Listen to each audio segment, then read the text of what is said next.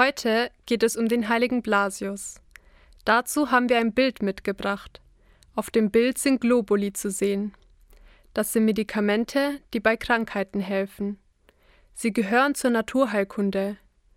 Globuli sind kleine Streukügelchen, sie bestehen aus Zucker.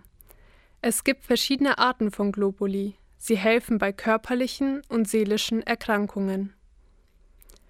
Globuli kann jeder benutzen, Kinder, Erwachsene, Schwangere und sogar Tiere.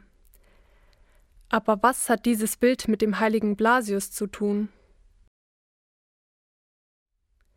Der heilige Blasius war ein Arzt und Bischof.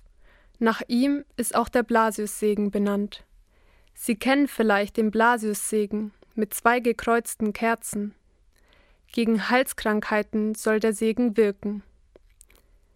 Eine Geschichte erzählt, ein Junge verschluckte eine Fischgräte, die blieb in seinem Hals stecken. Der Junge war am Sterben. Blasius segnete das Kind und es wurde gerettet. Deswegen wird im Namen vom heiligen Blasius dieser Segen am 3. Februar gespendet. Aber für was ist dieser Segen gut? Was macht es mit dir, wenn dir jemand Segen spendet?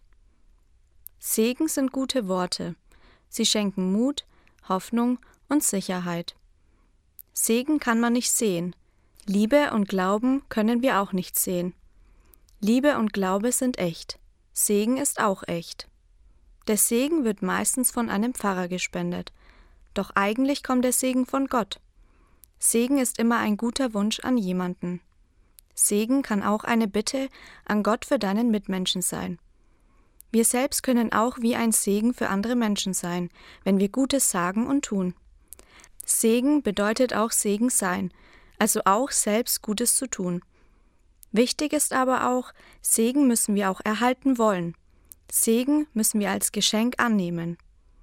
So wie Globuli einem Menschen helfen können und Kraft geben, so kann Segen dich auch wieder auf die Beine bringen, dir Stärke und Zuversicht geben.